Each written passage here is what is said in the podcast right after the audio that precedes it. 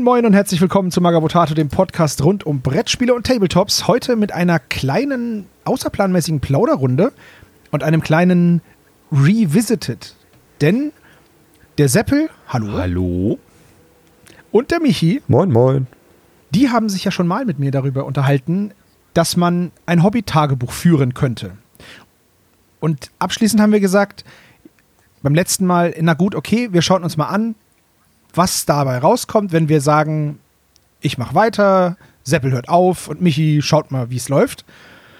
Ja, das ist jetzt praktisch der Besuch bei uns am Tisch. Hat es geklappt oder nicht?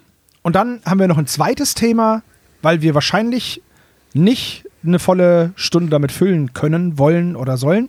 Und da haben wir noch ein zweites Thema für euch, aber dazu kommen wir dann gleich. Also, Seppel. Ja, ich hatte es ja angedroht im letzten Podcast, wo wir uns über die Tagebücher unterhalten haben, dass ich mal kontrollieren werde, ob ihr eure dann auch brav weitergeführt habt. Weil ich hatte für mich festgestellt, äh, funktioniert irgendwie nicht. Also irgendwie dann doch zu wenig gemacht und keinen Bock immer noch was einzutragen und ach, dann hast du da mal geguckt, aber dann war das Buch irgendwie woanders. Und hm, für mich war das einfach nichts. Und ihr aber, ja, ja, ich fange jetzt wieder an und wir tragen das ganz fleißig ein. Und jetzt, meine Herren, Butter bei den Fische? Oder wie sagt man bei euch im Süden? Merkst du seine Schadensfreude? Ja, ja, volle Kanne. Es ist ja nicht so, als wüsste er nicht, wie unsere Antwort lautet. ja, jetzt mal. Jungs, Sebo, fang mal an. Wie sieht denn deine Tagebuchkarriere aktuell aus? Also, ein kleiner Recap. Im Juli 2022 habe ich eine Pause gemacht. Und als letzter Eintrag steht hier am 8.7. Pause und den Wiedereinstieg verkackt. Dann haben wir diese Aufnahme gemacht und ich habe auf die nächste Seite geschrieben, auf geht's, Neubeginn und Wiedereinstieg. Das war dann im November 22. Und dann habe ich den November gemacht und den Dezember gemacht. Und im Dezember bricht es ab. Und zwar am 8. Dezember. Ich kann sagen, jetzt komm nicht mit Weihnachten oder sowas. Ne? Das zählt nee, nicht. Nee, nee, nee. Am 8. Dezember hat es aufgehört mit einer Podcastaufnahme. Der 9. Dezember steht noch als Datum drin und dann steht da aber nichts mehr dabei. Okay. So. Ist ja schon mal schade, sage ich mal, bis hierhin. Kannst. Wie ich es dir nicht glaube. jetzt, jetzt mach's doch nicht kaputt. Aber ähm, wie, wie sieht's denn aus? Kannst du begründen, warum das jetzt bei dir vielleicht, ich möchte noch nicht sagen, gescheitert ist? Der Wille war ja definitiv da. Ja. Woran lag's? Warum, warum hast du nicht weitergemacht? Kannst du dich an den 8. oder 9. Dezember noch erinnern, was jetzt da war? Das ist. Mhm. Ich kann dir sagen, dass ich da mitten in den Aufnahmen und, und im Schnitt vom spezial gelagerten Adventskalender war, von unserem anderen Podcast, vom Drei-Fragezeichen-Podcast. Und ich da nicht viel Hobby machen konnte. Und ich habe, sonst habe ich da immer jeden Tag eingetragen. Und wenn ich halt nichts gemacht habe, habe ich dann halt hingeschrieben, nichts gemacht. Ich habe am 6. einen Weihnachtsbaum gekauft, das habe ich da reingeschrieben, weil ich nichts gemacht habe, aber ich wollte es halt aufschreiben. Am 7. hatte meine Oma Geburtstag und am 8. hatte ich die Podcastaufnahme. Und ich habe dann garantiert bis Ende Dezember nichts mehr gebastelt und nur noch irgendwelche Podcastaufnahmen gehabt oder halt Geschenke besorgen und so. Und da ist es dann eingeschlafen. Ähm, und dann habe ich es einfach nicht wieder angefangen. Ich muss auch sagen, ich vermute mal, weil das, dieses Büchlein, das lag an meinem PC und nicht an meinem Bastelplatz. Jetzt, wenn man die Situation bei mir kennt, wenn ich mich rumdrehe, dann sitze ich am PC. und wenn ich mich wieder rumdrehe, dann sitze ich beim Bastelplatz. Da sind halt zwei Meter dazwischen. Das ist praktisch eine, eine Wand vom Zimmer und die andere. Aber ich muss sagen, ich habe dieses Büchlein über die Zeit, in der ich gar nichts gemacht habe, vergessen. Und bei mir ist es so, wenn ich Hobby machen möchte, ich habe nicht so viel Zeit dafür. Und dann setze ich mich hin und über ich, beziehungsweise ich weiß, okay, heute Abend habe ich wahrscheinlich Zeit. So ab sieben bis neun kann ich ein bisschen Hobby machen. Dann überlege ich mir den Tag über, was möchte ich denn machen? Dass wenn ich dann abends da sitze, nicht davon erschlagen werde, dass ich so viele Projekte habe, weil das habe ich nämlich auch ganz oft. Und dann sitze ich da halt eine halbe Stunde und weiß überhaupt nicht, was ich anfangen soll. Deswegen überlege ich mir vorher, was ich machen will. Wenn ich dann die Zeit habe, der Zeitpunkt kommt, dann lege ich auch sofort los, weil ich mir denke, ey, komm schnell, beeilig, weil so viel Zeit hast du nicht. Und ganz oft vergesse ich darüber zum Beispiel, ich habe schon ein paar Mal gedacht, oh, kann ich einen Blog draus machen? Dann fange ich an zu basteln denke mir, ach, jetzt hast du kein Vorherbild. Verdammt. Heute ist mir es wieder passiert. Und deswegen denke ich, dass ich dann vor lauter, ich will jetzt basteln, vergessen habe, das aufzuschreiben oder am Ende vergessen habe, das aufzuschreiben. Und irgendwann hat sich eingeschlichen, dass es eben nicht mehr normal war, dass das Buch mit auf dem Arbeitstisch liegt und ein Stift daneben liegt und ich das einfach eintrage, sobald ich fertig bin. Und irgendwie finde ich es schade, weil ich muss sagen, ich habe jetzt zur Vorbereitung, in Anführungszeichen, habe ich das mal so ein bisschen durchgeblättert und habe mir gedacht, ey cool, das hast du da gemacht, interessant, ah, da hattest du eine Idee, aber anscheinend hast du die nicht weiterverfolgt. Okay, interessant, weil insgesamt habe ich das Buch ja ein gutes, ein gutes halbes Jahr geführt. Und dann halt nochmal zwei Monate. Aber seitdem halt nicht mehr. Also wie gesagt, seit Dezember 22 ist da nichts mehr reingekommen.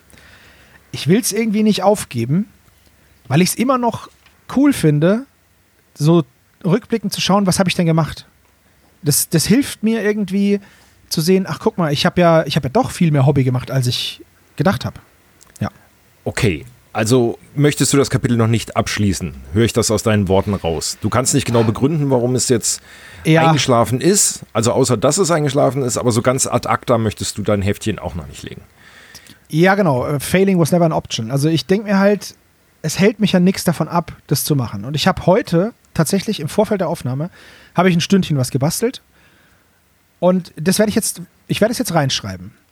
Michi, wir sind Zeugen. wir sind Zeugen, Michi. Ja. Schreib es genau, jetzt. Genau, das, das Ding ist halt, das Ding ist halt, es ist im Endeffekt jetzt genau ein Jahr, warte mal, der letzte Eintrag war ja im, vor diesem Wiedereinstieg, war der letzte Eintrag am 8. Juli. Das heißt, am 13. Juli, ein Jahr später, könnte ich jetzt dann wieder einsteigen.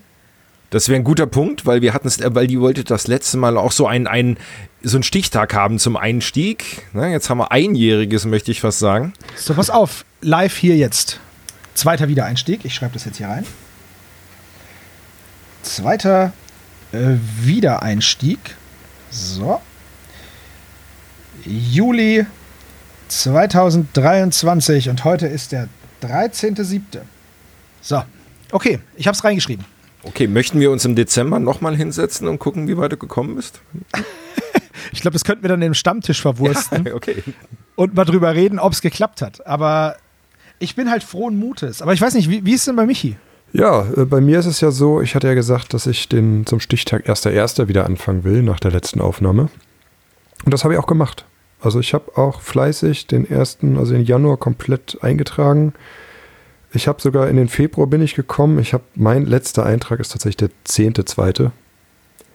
Also ich habe ja einen Monat und zwei Wochen ungefähr geschafft. Ja, was nicht heißt, dass ich dann kein Hobby mehr gemacht habe, aber ich habe einfach gemerkt, dass mir dieses Eintragen in das Buch unglaublich schwer gefallen ist. Also ich habe dann irgendwann da gesessen und dachte, oh scheiße, was habe ich denn die letzten fünf Tage gemacht? Das muss ich alles noch nachtragen. Und das, obwohl ich jeden Tag eine Kleinigkeit gemacht habe. Und ich habe dann irgendwann einfach gesagt, komm, scheiß aufs Tagebuch. Ich mache meinen Kram einfach so. Diese fünf Minuten da was einzutragen, fehlen mir oft einfach, weil ne, ich habe muss auch Hobbyzeit einschieben, wenn es geht. Und oft kommen dann irgendwie die Kinder und dann muss ich spontan abbrechen und passte mir einfach nicht. Hat mir nicht gefallen. Aber ich muss dazu sagen, ich habe es so ein bisschen umgewandelt. Also fleißige Leser unserer Seite äh, kennen vielleicht meinen neuen Blog, den Mimimi, mein Michis Mini-Monat. Das ist ja so eine Art Tagebuch 2.0. Also wo ich halt nicht jeden Tag was eintrage, aber jeden Monat nochmal einen Rückblick mache, was habe ich denn geschafft. Insofern möchte ich nicht sagen, dass das Tagebuch komplett gescheitert ist an mir, sondern einfach, dass ich es für mich in eine andere Form gebracht habe. Wieso findest du das besser, wenn du so einen, wenn du so einen Monatsüberblick machst?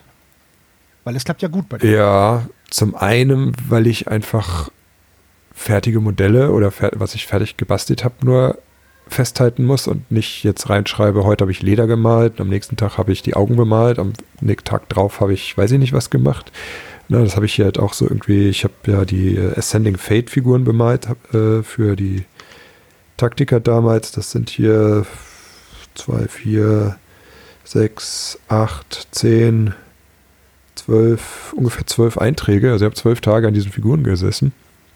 Ich habe halt immer irgendwie nur geschrieben, irgendwas gemacht. Also Schleppjob, Grundierung, Vigors, Thanos, Haut und Kleidung gemalt, AF bemalt, AF bemalt, also Augen bemalt. Ne? Es ist, ja, es ist halt auch irgendwie, es war mir zu kleinteilig, glaube ich. So, und einfach zu sagen, am Ende des Monats, das habe ich fertig bekommen, das war mein Fortschritt, das liegt mir mehr. Okay, jetzt muss ich nochmal noch mal rückblickend fragen. Also für die Hörer, wir werden natürlich den ersten Teil dieses Podcasts wieder unten drunter verlinken. Aber ich meine noch deine Worte im Ohr zu haben, dass du eigentlich total begeistert von warst, dass jede Eintragung wie eine Belohnung war. Ja. Und jetzt sagst du, dass es dir unheimlich schwer gefallen ist. Richtig. Was ist denn jetzt äh, auf dieser Strecke passiert von ein Monat, zehn Tagen, dass es keine Belohnung mehr war, diese Eintragung zu machen? Ja, gute Frage. Ich, es ist irgendwie in Stress ausgeartet. Ich kann nicht sagen, warum. Also ich stehe auch weiterhin zu meiner Aussage vom, von der ersten Aufnahme, dass es durchaus auch eine belohnende Eigenschaft hat. Aber ich habe es halt nicht geschafft, das jeden Tag einzutragen. Und dadurch ist es dann zu einer Pflicht geworden, irgendwie das nachzutragen. Und dadurch ist es dann stressig geworden. Und dann war dieser Belohnungseffekt irgendwie weg. So, wenn ich nach einem getanen Tag fertig war und dann sofort dran gedacht habe, hier sofort eintragen, dann hat sich's gut angefühlt. Aber drei Tage später zu sagen, so, ne, also ich, wenn ich hier mal so reingucke, handschriftlich, habe ich wahrscheinlich die letzten sechs Einträge alle hintereinander an einem Tag eingetragen. Hat, dann hat es keinen Spaß mehr gemacht. Da musste ich zu sehr nachdenken, was habe ich denn jetzt genau an welchem Tag gemacht? Okay, also um jetzt mal so ein grobes Fazit drunter zu ziehen, was wir ja immer noch nicht können, weil ihr habt beide das Ganze noch nicht als gescheitert erklärt. Sebo macht Wiedereinstieg Nummer zwei. Yep. Und Michi hat es ja eigentlich nur in 2.0 umgewandelt und quasi aus dem kleinen privaten Tagebuch eine Blogreihe gemacht. Deswegen Fazit jetzt nochmal drunter zu ziehen, ist schwierig, würde ich sagen. Ich bleibe nach wie vor auf meinem Stand, dass das nichts für mich ist. Weil wenn ich jetzt so gucke, ich habe jetzt eine richtige Phase gehabt und habe mega viel bei Star Wars gemalt. Jetzt habe ich mal, ich glaube, zehn Tage zwischendurch gar nichts gemacht, weil ich irgendwie nicht hingekommen bin. Ja gut, es soll ja keine Verpflichtung sein. Du sollst ja eher das als, äh, als Logbuch führen. Ja, ja, schon, schon klar, aber trotzdem. Also ich werde jetzt, werd jetzt auch reinschreiben, wenn halt nichts ist, dass ich halt nichts gemacht habe. Oder ich schreibe halt, vielleicht mache ich es so, dass ich jetzt für heute, heute habe ich 13.07. reingetragen, was ich gemacht habe. Vielleicht schreibe ich heute auch schon den 14.07. rein. Und wenn ich dann halt nichts mache, bis ich wieder was mache und schreibe dann das Enddatum noch mit rein, weißt Hm, du? hm, hm, hm. Und dann habe ich vielleicht auch so, keine Ahnung. Ich finde es halt interessant so für mich einfach nur, weil es bringt ja nichts, das zu führen. Ihr seid meine Zeugen und die Zuhörer. Ich werde jetzt hier notieren. Tagebuch abfragen im Jahresabschluss-Podcast. Michi setzt Ah, okay, mal in. Klammern. Na, weil der hat es ja nur eigentlich äh, in die Blogreihe umgewandelt, wie ich eben gesagt habe. Aber, das muss er ja auch aufrechterhalten können. Ne? Also das ist ja auch, Ja. schreibt sich ja auch nicht von alleine. Wenn du jeden Monat halt so ein Recap machen willst, musst du das ja auch machen können. Also Ja. Aber das, da hilft es natürlich auch. Ich habe eine, eine feste Deadline, wo ich weiß, der Blog soll kommen. Es hilft, das zu schreiben. Also ist die Deadline auch eher so das, der, der Katalysator, dass du es machst? Mm, Spielt mit rein. Also, ich meine, ich habe es für mich, es ist für mich, aber ich habe jetzt natürlich auch irgendwo eine Verpflichtung, das weiterzuführen, weil es natürlich, ich hoffe, dass es viele fleißige Leser gibt, die das auch interessiert. Und äh, die will ich natürlich auch nicht enttäuschen. Also natürlich ist da auch jetzt zusätzlich zu der intrinsischen äh, Motivation eine extrinsische Motivation. Also es ist eine, eine Kombination aus beidem. Gut, dann würde ich sagen, dass wir das abschließende Fazit über das Hobby-Tagebuch einfach nochmal auf Weihnachten verschieben. Also, liebe Zuhörer, es tut uns leid, ihr müsst nochmal ein knappes halbes Jahr warten. Dann können wir die endliche Auflösung machen. Naja, ich sag mal so, es wird halt, es ist halt, ich sag mal, ein, ein andauernder Punkt. Also ich muss das ja jedes Mal schaffen, dann einzutragen. Das ist irgendwie, es ist einfacher, das zu verkacken, als es zu schaffen. Sobald ich halt aufhöre damit, habe ich ja, ist es ja gescheitert. Das ist so ein bisschen, ich habe ja keine Deadline, wo ich dann sage, naja, bis zum 24.12. führe ich das jetzt und wenn ich es bis dahin geschafft habe, dann gilt als bestanden. Aber ein Jahr zum Beispiel zu schaffen, das fände ich halt mal geil, wie so ein Hobby-Streak. Aber ich weiß halt, dass ich aufgrund der, meiner, meiner privaten Situation schaffe ich es nicht, jeden Tag irgendwas zu machen. Aber zumindest das zu führen jeden Tag, das wäre halt cool. gebe ich dir vollkommen recht, aber wenn wir uns jetzt quasi in, in sechs Monaten nochmal unterhalten und der letzte Eintrag dann bei dir vom 18.07. war, bevor du dann ja, Wiedereinstieg Nummer drei einschreibst, werde ich äh, dir dann mal die Entscheidung abnehmen und das Ding dann als gescheitert erklären. Ist okay. Dann, äh, das, das nehme ich an, weil man darf ja auch die Augen nicht vor der Wahrheit verschließen. Ne? Weil sonst steht mehr Wiedereinstieg drin, als dass du irgendwie Hobby gemacht hast. absolut, ja, absolut. Nichts ist leichter, als mit dem Rauchen aufzuhören, ne? Genau, ich habe tausende letzte Zigaretten geraucht, schon klar. Aber ja, genau das ist das Ding. Aber probiere ich es halt. Dann würde ich sagen, haben wir den ersten Teil schon fast hinter genau. uns gebracht mit dem Tag. Und jetzt pass auf, jetzt leite ich halt super geil über. Oh, jetzt Denn kommt's. Mein Eintrag von heute mmh, ist folgender. Mmh, schön. Ich habe ein, hab ein Modell eines Bahnhofs im Maßstab 1 zu, ich weiß es nicht, H0 oder so ist es. 1 zu, ich weiß es nicht, tut mir leid. Äh, der ist von Vollmer und das ist der Bahnhof Baden. Und den habe ich seit Jahren, den habe ich mal auf dem Flohmarkt gefunden für ganz schmale Münze. Unter 5 Euro, glaube ich. Und den habe ich seit Jahren im Keller stehen gehabt. Und dann dachte ich mir, ich will damit was machen. Und es gibt so einen coolen, es gibt so ein, es gab mal ein sehr cooles Geländeset von GW, das war so, Fried, so ein Friedhof. Der war mega cool, aber den gibt es nicht mehr. Nur noch zu sehr, sehr teuren Preisen. Ich wollte aber so klein, ich brauche so kleine Krypten. Jetzt ist dieser Bahnhof Baden, der hat drei so quadratische Räume mit Kuppeldach und zwei verbindende Elemente dazwischen. Das Coole ist, dass diese Kuppeldächer geschlossen sind und der Rest ist nur angeklebt. Jetzt habe ich dieses Mittelstück rausgenommen aus dem Bahnhof, die beiden Endstücke, und das sind jetzt einzelne kleine Krypten, die ich, natürlich muss ich da noch was dran machen, weil ich habe jetzt ein paar Fenster weggemacht, da kommen dann so, wenn es klappt, kommt da so Relief dahinter, dass es einfach nur so Nischen sind. Und das, das Dankbare ist, dass dieser Bahnhof eine sehr große eine sehr große Eingangspforte hat. Die ist für 28 mm super für ein Modell. Das passt da super durch. Das heißt, ich kann mir jetzt aus diesem Bahnhof Baden drei Krypten bauen. Und das ist eine Hinleitung zu, ich bin gerade dabei, mir eine Spielplatte zu bauen.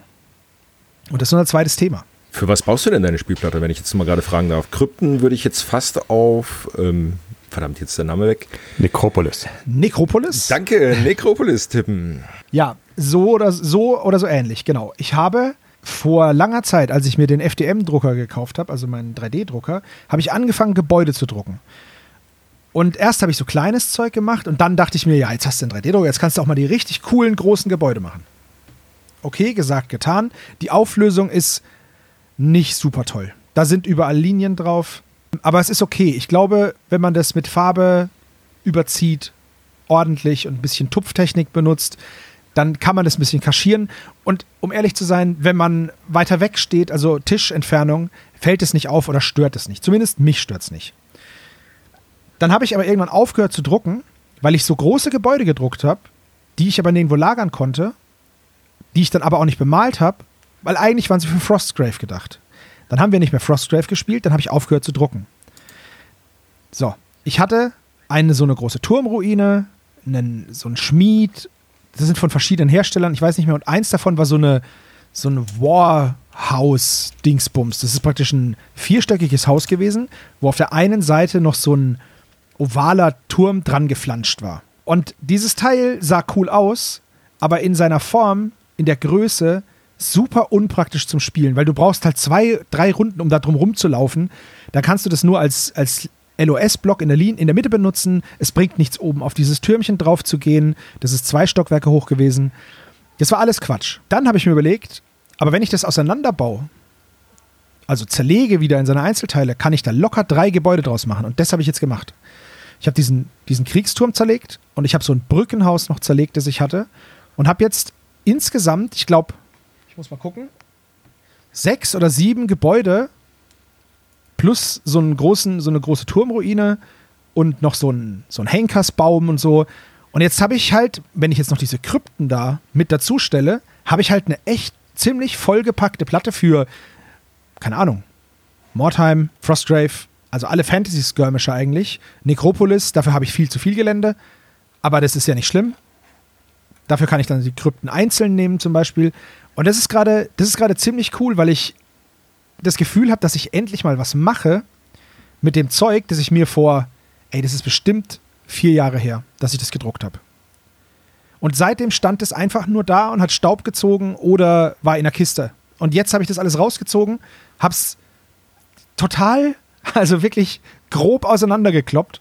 Ja, und jetzt baue ich mir daraus eine Platte. Also aus diesem Turm zum Beispiel, der hat natürlich jetzt eine Seite war halt unbehandelt. Das war eine Klebefläche.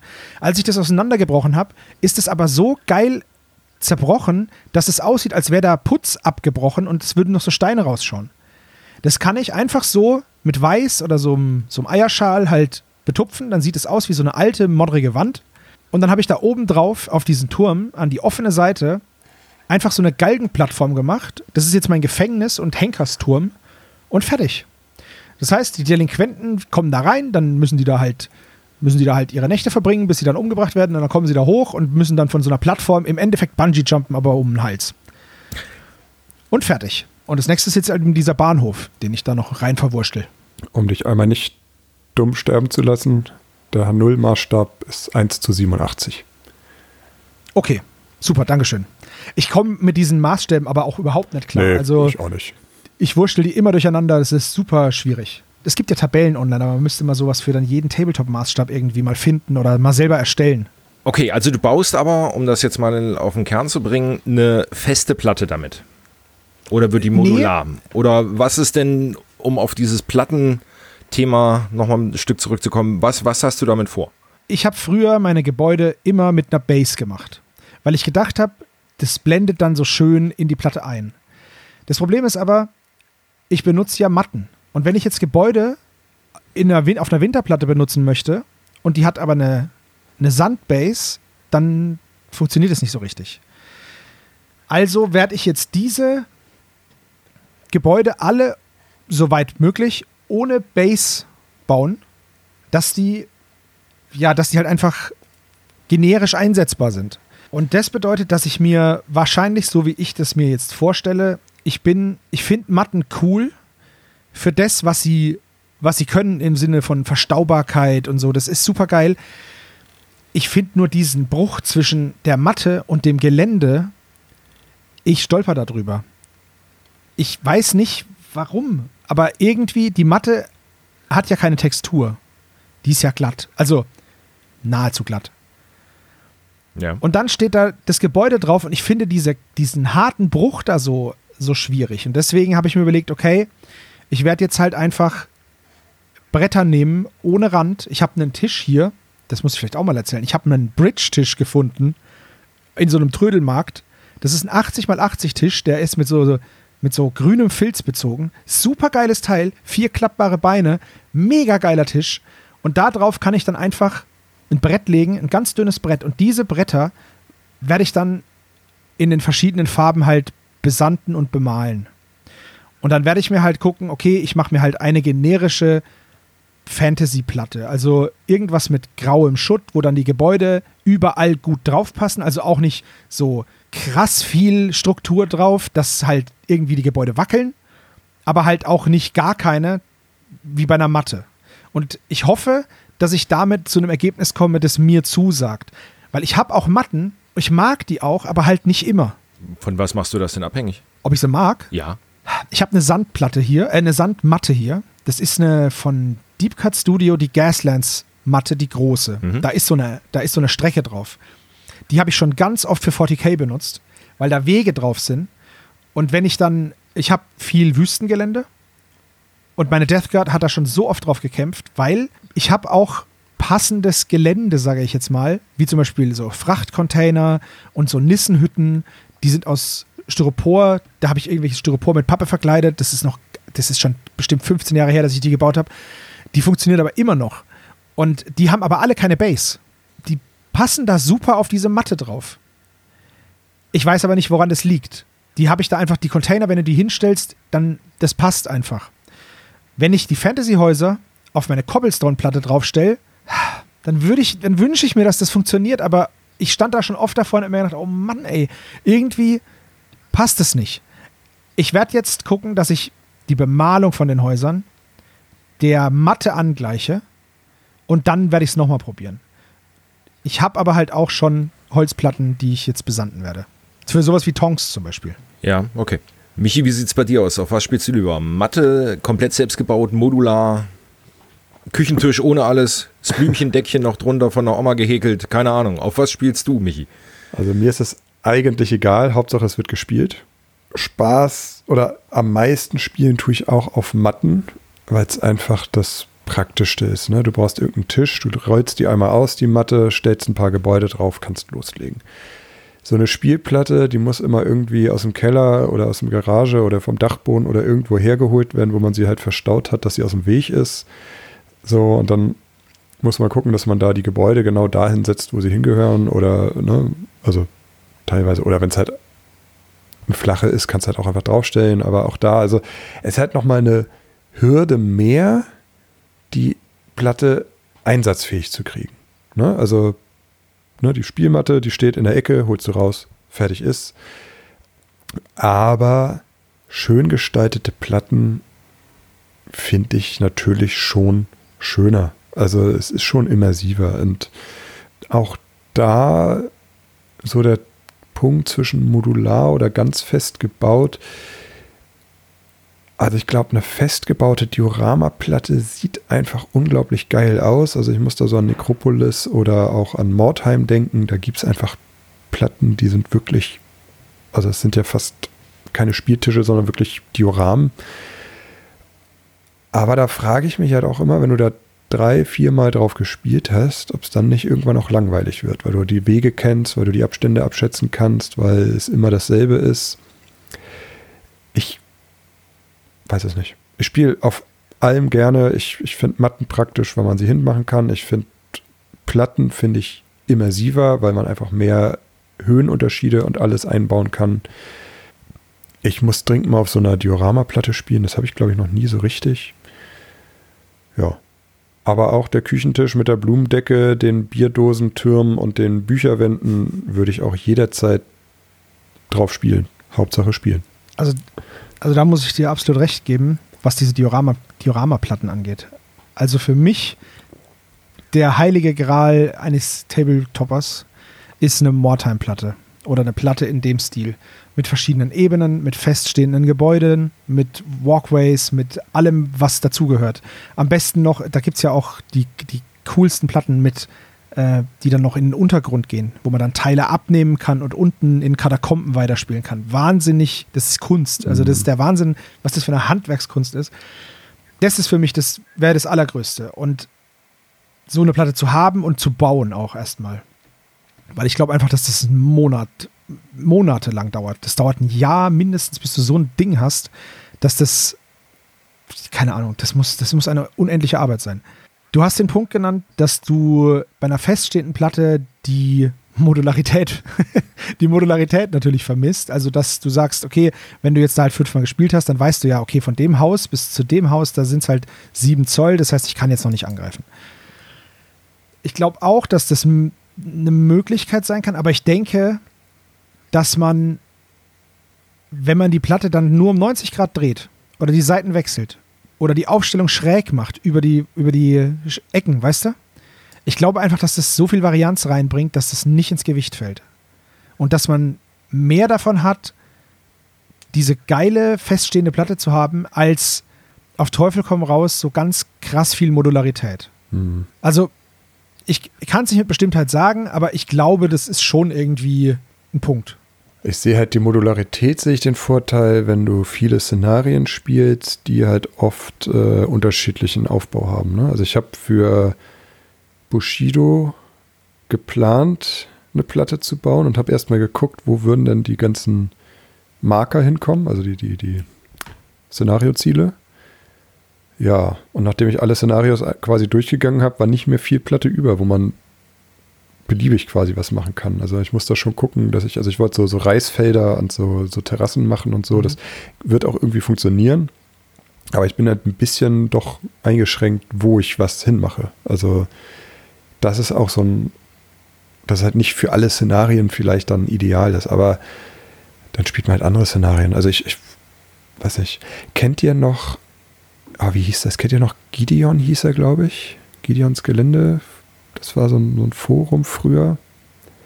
Da gab es eine Mordheim-Platte von Wolfgang, hieß er, glaube ich. Also ich, ich ganz hinten im Kopf klingelt irgendwas, aber boah, Ja. mit Bestimmtheit kann ich es nicht sagen. Also ich, ich habe hier was von der, von der Taktika, da waren die wohl auch gefunden, ein paar Bilder. Das war für mich damals der heilige Gral der Geländebau. Also das war bevor ich so richtig im Hobby drin war, wo ich mich halt nur so noch mit, mit Geländebau ein bisschen beschäftigt habe. Und dieses Forum gibt es leider nicht mehr. Das ist mich ganz traurig, aber ja, Hm. das war eine Mordheim-Platte. Also auch irgendwie mit vier oder fünf Teilen, die man auch so ein bisschen modular ineinander stellen konnte, aber halt auch so groß, dass du richtig viele Gebäude auch drauf hattest und Wege und Straßen und unterm Friedhof war eine Kanalisation und ich weiß nicht, also das, ja. Und dazu halt auch der, der mit Bildern vom Bau und was er da verwendet hat. Ganz großes Kino damals. Also ich habe ja nur alles mittlerweile getestet, möchte ich sagen. Also ich habe Matten, ich habe komplett festgebaute Platten, also Pseudodiorama-Platten. Alles hat seine Vor- und Nachteile. Wirklich überzeugt hat mich noch nichts, muss ich ehrlich sagen. Also ich, ich bin da, lasst euch mal überraschen, ich bin da, glaube ich, an was ganz Großem dran, die, die perfekte Spielfläche zu finden. Aber bei den Matten, die sind immer schön und gut. Nur wenn du unterschiedliche Systeme spielst, wird es immer schwierig. Dann bräuchtest du für die passenden Maße immer die richtige Matte. Weil jetzt gerade gutes Beispiel, Saga spielst du auf 90 x 1,20, was jetzt nicht so die gängige Größe ist. Star Wars Legion spielst du auf 1,80 x 90. Das heißt, ja, du könntest zwar eine ganz große Matte nehmen, aber dann müsstest du die mal abkleben, weil ich sag mal, die, die, die Abstände haben ja schon Sinn. Also da haben sich die Spieleentwickler ja irgendwie schon mal Gedanken gemacht, dass man auf Summe X Größe spielt. Und dann halt die klassischen Standardgrößen mit 90, 90. Also ne, Matten bräuchtest du relativ viele. Ich habe, was habe ich noch Matten? Eins, zwei, drei Matten. Die mag ich total. Spiele ich auch gerne drauf. Bei den Matten fehlt mir irgendwie aber oft dieses, naja, ähm, diese unterschiedlichen Höhenlevel. Also, dass du jetzt mal irgendwie einen, wirklich einen Berg oder eine lange Hügelkette hast oder sowas, das musst du halt immer oben drauf stellen. Und dann verliert so ein bisschen den Zauber, sage ich jetzt mal vorsichtig. ja, die Immersion geht halt flöten, Ja. ne? Ja, weil wenn, wenn du die Matte komplett erstmal mit, mit einer ersten und zweiten Ebene nochmal vollstellen musst, damit du irgendwie in die Höhe kommst, das ist immer so ein bisschen doof. Jetzt habe ich ja die Bushido-Platte gebastelt als wirklich fest komplett, ne? Nur es, also die, die Missionsziele kann ich einzeln draufstellen und ein, zwei Geländestücke. Da habe ich auch diese einzelnen Besatzungszonen und, und Zielmarker für die Missionen mit eingeplant weitgehend. Schränkt dich, wie du schon gesagt hast, mich nicht sehr stark im Layout ein trotzdem mag ich die einfach, weil es sieht halt einfach schön aus. Da, da spielt das Auge einfach mit. Da hast du mega Immersion. Geil, ja. Schön. Ich habe euch mal ein paar Bilder rausgesucht. Die packen wir natürlich unter den Podcast. Ja, hui. Okay. Was wir hier sehen, ist natürlich eine mittelalterliche Stadt. Das ist der Wahnsinn. Also genau davon rede ich halt. Diese, diese Mordheim-Platten sind einfach top-notch. Das ist wirklich, das ist die oberste Liga, meiner Meinung nach. Definitiv. Das sind halt Dioramen. Ich habe auch schon ganz oft überlegt, wenn ich in irgendeiner mittelalterlichen Stadt war, bei, bei uns hier gibt es ja genug, habe ich mir gedacht, oh, der Marktplatz hier mit den Häusern, das wäre super schön. Vielleicht eine Luftaufnahme mal machen, also oder Google Maps halt, ne? Und dann das mal nachbauen, dass du praktisch in deinem Heimatort spielst. Es gibt bei uns eine coole Ecke um die Kirche rum, da treffen vier, fünf Straßen aufeinander, da wäre auch viel Modularität und dann könnte ich da halt Bilder von früher mir raussuchen. Gibt ja in jedem Ort gibt es da ja Archive ohne Ende. Und dann könnte ich meine eigene Stadt nachbauen, wie es früher ausgesehen hat. Das ist das alte Schmiedseck in Marktheidenfeld. Das ist halt mega cool. Ja, keine Ahnung. Oder dann gehst du nach Rothenburg ob der Tauber oder nach Miltenberg oder nach was weiß ich und guckst dir das da an. Und dann ist es halt, ja, mega. Und hier diese Platte mit einem kleinen Fluss noch, mit so einer Insel noch im Fluss. Ja, ist schon geil. Das unten, das sind sechs, sechs Platten, ne? Ja. Also modular Ja. oder halbwegs modular anpassbar, ne? Aber da zum Beispiel ist, dadurch, dass so viel Geröll rumliegt und so weiter, also es ist halt eine Ruinenstadt, was wir hier sehen, ähm, und es liegt unheimlich viel von den zerstörten Häusern noch rum. Wunderschön, macht Sinn, aber ich finde, da spielt sich einfach immer schlecht drauf. Weil die Minis halten nie genau Es- da, wo sie hin sollen und so weiter. genau, ja. Ähm, das hat alles, wie schon gesagt, immer so Vor- und Nachteile. Auch in der Ecke steht oder auf einer Platte ist eine Burg, eine erhöhte. Auf dem klassischen Wall und so weiter gibt es nur einen, eine Einfahrt, hätte ich was gesagt, also einen Aufgang äh, Richtung Tor. Ja, aber du kannst bei im Spiel kannst du auch nur diesen Aufgang nehmen, weil irgendwie so weit kann keine Mini klettern, dass du irgendwo Ja. an diesem Hang stehen bleiben kannst. Also wird das immer Genau das ist das Problem, ja. also wird immer nur optisch wunderschön sein, aber es ist halt nicht zu bespielen. Und das ist halt immer, wenn, wenn es so in dieses wirklich Upper Level hier hochtreibst, immer so das andere Problem. Auf der anderen Seite eine Ruinenstadt ohne, ohne Geröll und Gerümpel ist dann auch wieder doof. Aber ihr wisst, was ich meine. Ich glaube aber, dass es da, ich glaube, da gibt es einen Sweet Spot. Ich glaube, da gibt es einen Sweet Spot. Also ich würde, diese Platte ist super, aber ich hätte diese Burg nicht gebaut, weil dieser eine, dieses eine Feld davon ist halt eigentlich nicht benutzbar, weil das eben genau das ist. Du hast diese große Burg, das ist ein Riesenklotz, was willst du damit machen? Damit kannst du nicht viel machen. Hm. Weil, wie gesagt, du hast einen Weg und warum sollst du da hingehen? Da wird nichts stattfinden wahrscheinlich. So, aber dieses kleine, dieses Close Quarter mit verschiedenen Wegen und Brücken und, und Unterführungen oder so, ich glaube, das funktioniert gut. Und wenn man dafür sorgt, dass das Geröll halt nicht zu hoch ist und nicht zu grob ist, da gibt es ja zum Beispiel, was man zum Beispiel nehmen könnte, wäre was für Crowdcover. Das kannst du ja auch ins Gelände schmeißen. Habe ich auch schon gemacht für, für Tonks. Meine ganzen Gebäude sind innen mit Crowdcover. Äh, wie heißen es? Ruins of Persistence, glaube ich. Ja, genau, genau. heißt, ja, die, ja. heißt die, dieses Ding. Die liegen da innen drin, weil die halt, da sind halt Steine dabei und so und Holzlatten und dann habe ich da noch Juwela-Zeug reingeschmissen und das ist halt super gut. Also es gibt ja so die, diese Diorama-Bauer halt. Ne? Also Juwela zum Beispiel bietet extra Boxen an in verschiedenen Maßstäben, wo dann halt Ziegelsteine drin sind oder Holzlatten. Ich meine, da könnte man jetzt auch Streichhölzer nehmen, aber ihr wisst, was ich meine. Ja. Und so Bruchmauerwerk, richtig cool, damit kann man sehr viel machen. Und wenn man halt ein bisschen drauf achtet, dass man zwar realistische Hügel macht, Schru- Schutthügel, aber die halt nicht zu steil macht, dass man noch drüber laufen kann. Oder dann ist da halt ein Schutthügel und du kannst da halt nicht drüber laufen, dann ist es so. Man muss natürlich, so eine Platte muss schön aussehen, aber gleichzeitig bespielbar bleiben. Das ist, das ist ganz klar. Ja. Aber ich würde so gerne mal ein Skirmisher, ein Fantasy-Skirmisher auf so einer Platte spielen, weil das ist auch, da ist auch jede Sci-Fi-Platte unterlegen. Das sage ich jetzt einfach mal pauschal, aber an einer Mortime-Platte, ich glaube, an einer Mortime-Platte kommt nichts ran. Ja, man muss halt gucken, auch gerade mit den Gebäuden, dass bei den Ruinen ist es ja immer relativ simpel, weil da ist ja eine Mauer irgendwo weg, dass man rein gucken und auch greifen kann. Aber ansonsten Ja. gerade bei sowas, es sind ja noch ein paar intakte Häuser dabei, dass das dann auch noch bespielbar bleibt. Wobei jetzt hier hinten in der Ecke sieht es nur so aus, als ob nur das Dach kaputt wäre. Ja, was ist denn, wenn ich Mhm. jetzt ins Erdgeschoss will? Ja gut, aber dann ist halt die Frage, ne? da kommst du natürlich immer an deine Grenzen. Also bei den Gebäuden, die ich jetzt habe, die habe ich rigoros, die sind zu. Oder du kannst halt reingehen oder wieder rausgehen. Aber nicht, ne? Ja. Das kannst du machen. Ich habe auch Ruinen, da kann man durchgehen, aber es wird auch bei mir Häuser geben auf der Platte, die sind halt zu, weil es sind keine Ruinen. Hm. Da kannst du halt nicht rein. Der Turm, den ich habe, den lasse ich modular, der hat drei Ebenen, da kannst du hochlaufen und dann bist du auf der Turmebene 1 oder 2. Der ist so, den kann man auseinander machen, der hat so Nüpsis, die kannst du aneinander stecken, dann funktioniert das. Aber ich habe diese Schmiede zum Beispiel, da kannst du unter so einem Vordach durchgehen, aber das Gebäude, wo der Schmied jetzt drin wohnt, das habe ich zugemacht. Ich, erstens will ich es nicht innen bemalen und zweitens, wenn du in Häusern spielst, das, ich finde das immer super tricky, weil dann vergisst du Modelle, dann musst du das, dann musst du das Dach abnehmen. Was machst du denn, wenn einer unten steht und einer oben steht und du hast keine Ruine? Also unten ist es zu, oben ist es aber eine Ruine. Dann kannst du, musst es wegmachen, dann verrutscht oben das Männchen, das ist blöd. Und deswegen sage ich dann einfach, okay, in dieses Haus kannst du reingehen und in dieses Haus halt einfach nicht. Da ist halt die Tür eingestürzt oder die Tür ist zu oder was weiß ich. Und so mache ich es dann halt. Da gucke ich dann aber auch, dass diese Gebäude, die nicht begehbar sind, nicht zu groß in der Grundfläche sind. Dass du auch drumrum laufen kannst. Weil sonst ist es halt auch blöd, wenn du hinter ein Haus gehst und dann zwei Züge vom Spiel weg bist. Weil es gibt ja nichts Frustrierenderes, als wenn du läufst, läufst, läufst und dann ist das Spiel aus. Das ist ja auch blöd. Das ist ja auch so ein Problem mit Ebenen. Wenn du jetzt, äh, ich habe einen super coolen Turm, da sagt jeder, ja, wenn da jetzt ein Scharfschütze drin sitzt, ja, aber der kommt da ja nicht hin. Ich meine, Michi, wie viel Freebooters Fate hast du gespielt und wie oft stehen, also wenn Schützen in Gebäuden stehen, dann stehen die da am Anfang, oder? Da läuft doch keiner hin. Selten. Also. Kommt schon vor, aber dann ist das auch so ein, zwei, die ersten zwei Runden dahin laufen. Ne? Also Ja, und da ist dann halt die Frage, was ist dann sinnvoller? Ja.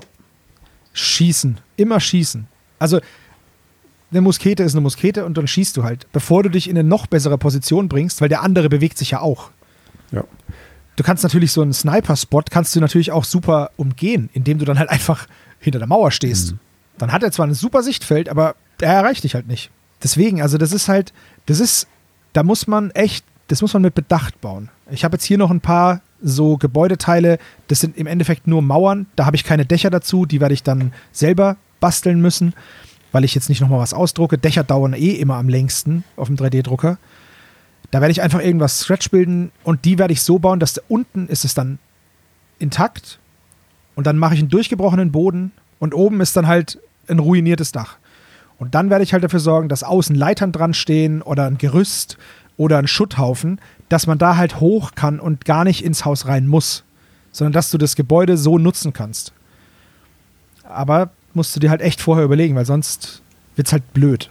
Da hat ja keiner was davon dann. Ja, da ist immer die Frage, würde es sich mal Sinn machen, sich mit so einem richtigen Modellbahner mal zusammenzusetzen?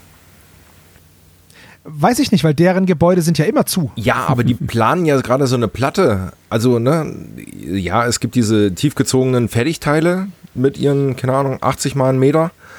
Aber es gibt ja äh, durchaus, oder die meisten Bahner bauen ja ihre Bahnen, Gott, klingt das dämlich, also die Platten, wo die Bahnen drauf fahren, ähm, selber.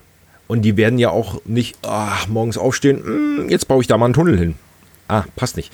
Also die machen da ja sich auch schon einen Plan, um wenn sie es dann erweitern und und und. Also da ist ja schon relativ viel Planung, glaube ich, dahinter. Oder unterstelle ich denen jetzt einfach mal, dass sie relativ viel und lange planen. Ja, das, davon gehe ich auch aus.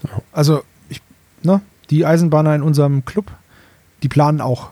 Da gibt es dann auch, das wird alles vorher mit Plänen belegt und geklärt, was wie wohin kommt. Aber das mache ich ja im Endeffekt auch, wenn ich mir meine Spielplatte anschaue, dann ist das Erste, was ich mache, mir einen Bleistift nehmen und auf dem Holz rumkritzeln, was möchte ich denn machen? Ja. Wo möchte ich denn hin, bevor ich irgendwas anderes mache? Ja.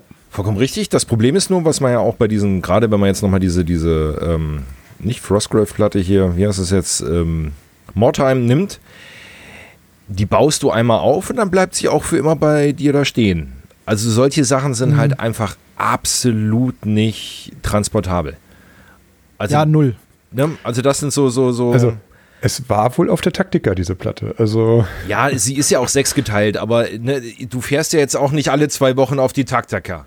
Ja, aber du gehst damit ja? nicht mal eben in den Hobbyladen. Du sagst jetzt nicht, ach Seppel, ja. komm, ich schmeiße mir jetzt mal ins Auto und komm zu dir runter. Ja, sie mal nicht. Und spiele dann Nachmittag und fahre dann wieder nach Hause. Also ja. das ist ja ein ganz großer Nachteil an diesen ganzen festen Platten oder halt, wenn man sie noch nicht mal rollen kann oder wie auch immer.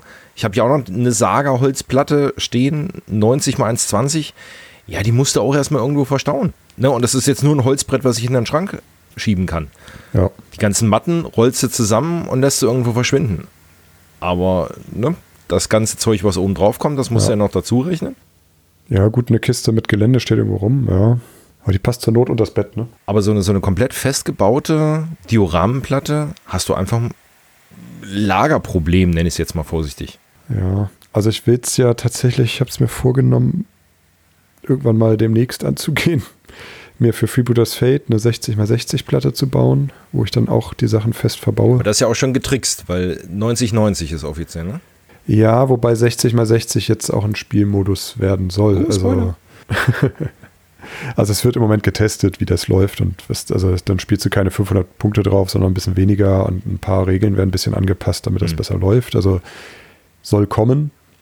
Und das ist halt auch was, was ich dann so bauen möchte, dass man es halt auch irgendwie mal mitnehmen kann auf eine Messe oder irgendwo zu einem Spieletag oder so, dann da halt auch mal Demospiele draufzugeben. Ne? Weil Aber machst du das dann feststehend oder semi-feststehend? Also semi-feststehend meine ich, meine ich halt eine Platte, die einen strukturierten Untergrund hat und Gebäude, die nur an eine Stelle hinpassen.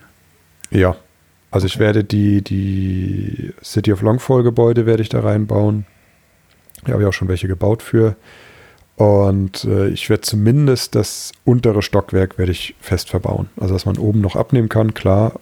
Zumindest meistens. Ich muss gucken. Ich hab, bin noch nicht so weit mit Plänen. Ich weiß auf jeden Fall, dass ich mehrere Stockwerke, also mehrere Ebenen haben will, weil ich auch ganz viele von diesen Tunneln habe, dass man halt dann auch darunter durchlaufen kann. Also das will ich auf jeden Fall alles einbauen, aber zumindest die, die untersten Stockwerke will ich dann auch an einer Stelle fest verbauen. Ich finde solche Projekte mega geil und ich freue mich immer, die zu sehen und ich will auch sowas bauen, aber bei mir ist dann auch wieder, wie lagere ich das? Ich habe zum Beispiel, ich spiele ja gerne kleine Skirmisher. Necropolis ist bis jetzt das kleinste, was ich habe. Weil es ja nur 16 mal 16 Zoll sind. Aber selber, ohne dir jetzt unterbrechen zu wollen, bei der Masse von kleinen Skirmishern, die du mittlerweile hast mit deinem Indie-System. Ja, pass auf, das stimmt, aber pass auf, da wollte ich gerade nämlich drauf hinaus. Was mache ich damit? Also, ich habe für mich jetzt die Idee in meinem Kopf fest verankert. Ich mache Platten in Bilderrahmen. Und diese Platten kann ich dann ein bisschen strukturieren und an die Wand hängen. Die Idee habe ich vom Simon, der hat es schon öfter gemacht.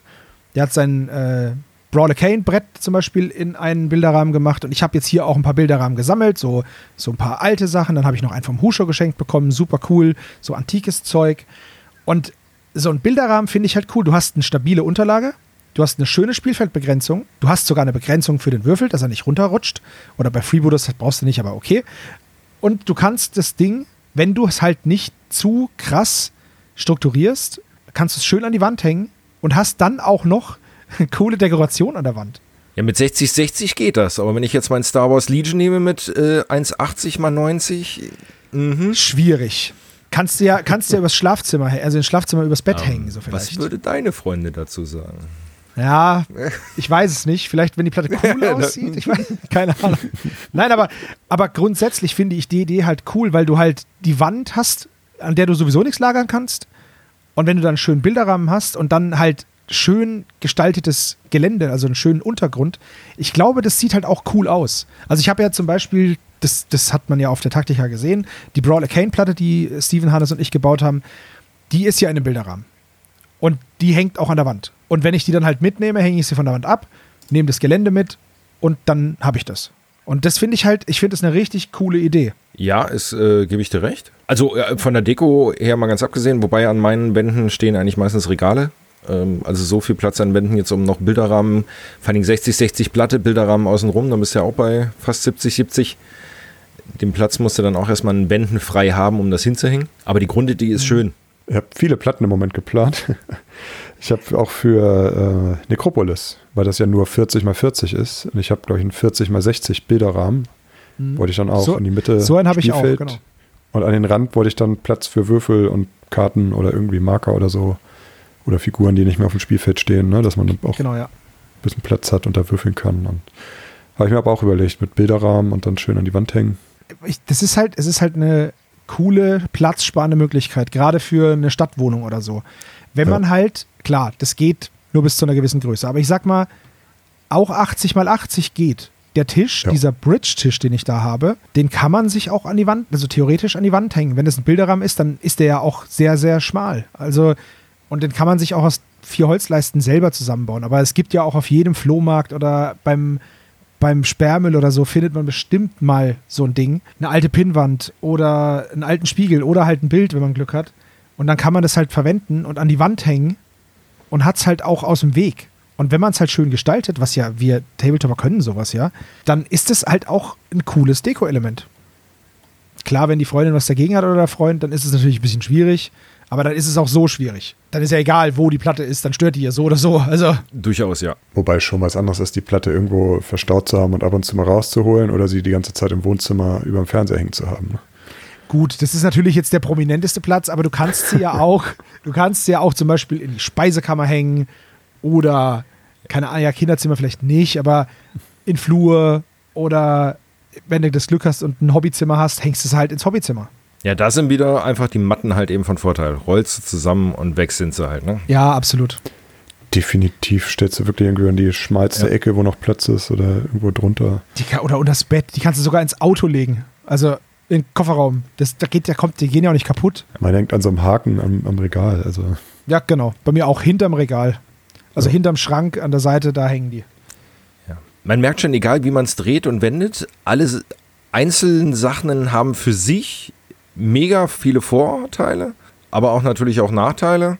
In Summe zusammen müsste man eine modulare Matte mit festen Gebäuden drauf haben, quasi, dass du die Matte zusammenrollst und wenn du sie ausrollst, ist sie plötzlich 3D strukturiert und die Bäume, äh, Bäume.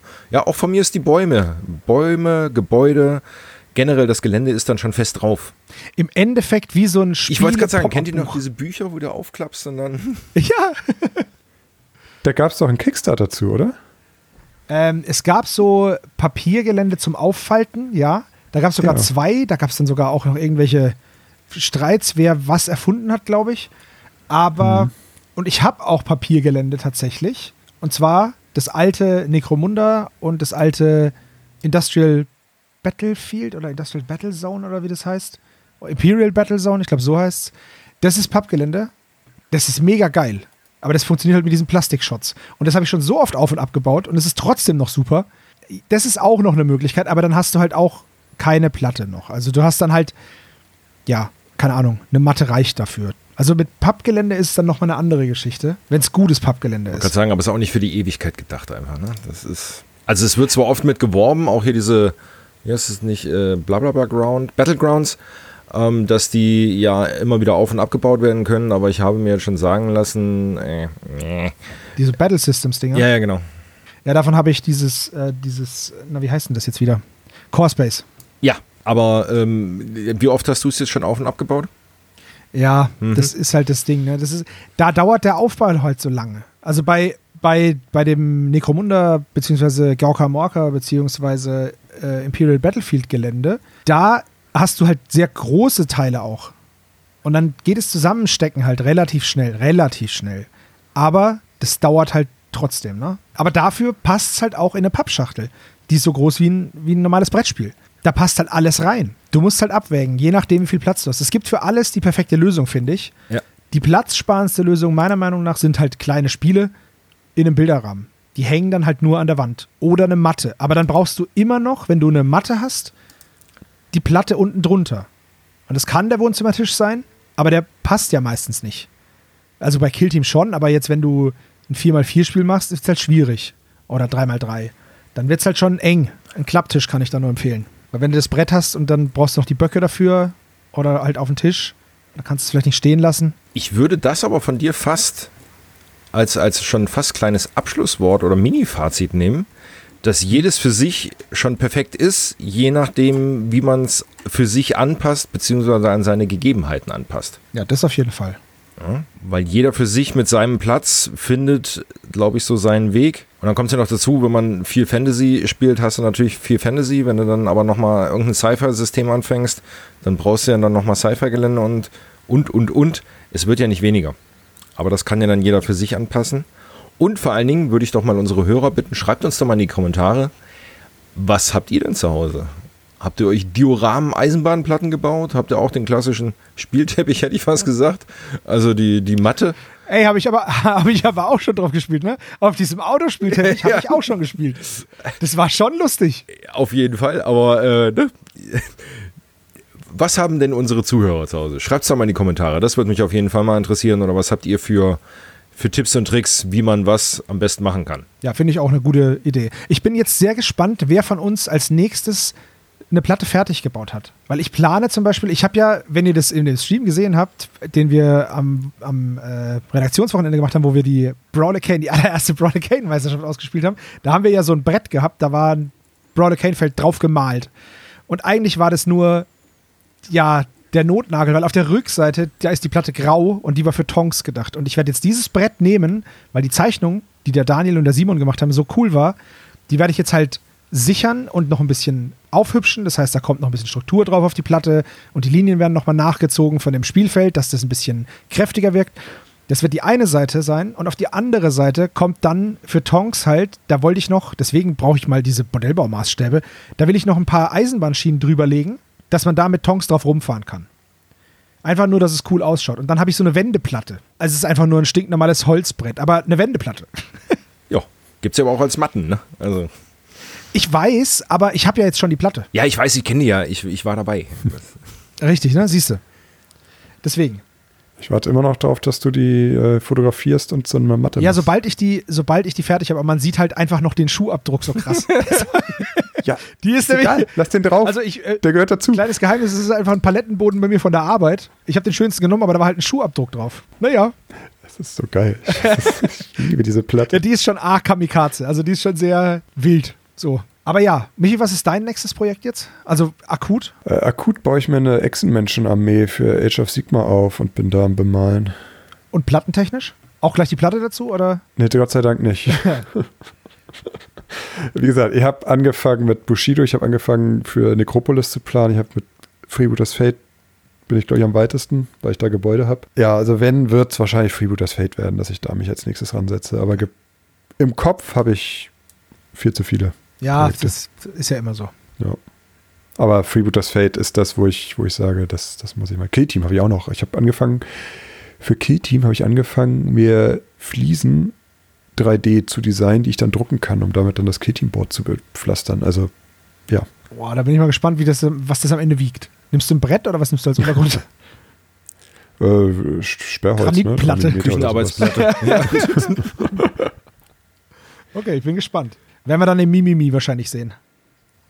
Ja, bestimmt. Also ich muss mal gucken, wann mich die, die Motivation da jetzt umhaut. Also ich habe hab ja im Freebooters Fate-Monat schon damit angefangen, die Gebäude halt zu bauen, aber habe sie auch alle mal auf den Tisch gestellt und dachte, hm, irgendwie zu viel, aber irgendwie auch die falschen. Ich habe noch zwei, die ich noch bauen will. Und, hm, ja. Kenne ich das Gefühl. Das hatte ich auch bei diesem viel zu großen Gelände oder äh, Gebäude. Ich habe eigentlich Gebäude, aber es sind die falschen. Ja, ja, das kenne ich. Und mir ist noch was eingefallen. Ich habe ja mit Demon Ship, das ist mein kleinstes Spielfeld, das ist 6x6 Zoll. Das habe ich auch fertig. Das ist eine 6x6 Platte. Pocket Brawler Ja, Pocket Brawler Can habe ich auch noch gebaut, ja. Und Demon Ship habe ich ja dann auch noch, ähm, noch selber so eine Fantasy-Variante gebaut. Die ist unterm Juni-Stammtisch, kann man die sehen. Mein Demon Book, das habe ich in so ein Schnapsbuch gebaut. Das war auch ganz cool, das hat Spaß gemacht. Aber das ist auch eine sehr, sehr kleine Platte und das ist super. Kannst du neben den Rucksack schmeißen, vorsichtig in den Rucksack legen und dann mitnehmen. Aber es ist auch halt auch ein Solospiel. Ne? Also Gut, dann äh, danke für diesen ja relativ spontanen und dann doch sehr schönen Talk. Äh, danke euch beiden, danke Michi, danke Seppel. Mal schauen, wie weit unsere Tagebücher noch geführt werden. Michis ist ja digital, meins ist analog und mal schauen, welche Platten wir noch bauen. Dankeschön, dass ihr mit mir gesprochen habt, Seppel und Michi. Und wir hören uns dann beim nächsten Mal. Macht's gut und tschüss. Ciao, ciao. Ciao, ciao.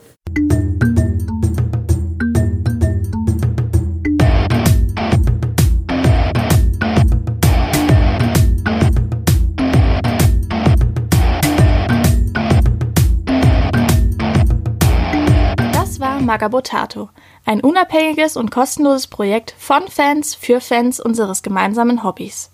Gerne könnt ihr uns unterstützen, indem ihr uns entweder eine Spende über paypal@magabotato.de zukommen lasst oder uns auf www.patreon.com/magabotato abonniert. Weiterhin freuen wir uns auch immer über gespendete Stunden für Ophonic. Den Button hierfür findet ihr auf unserer Website www.magabotato.de. Vielen Dank fürs Hören und bis bald!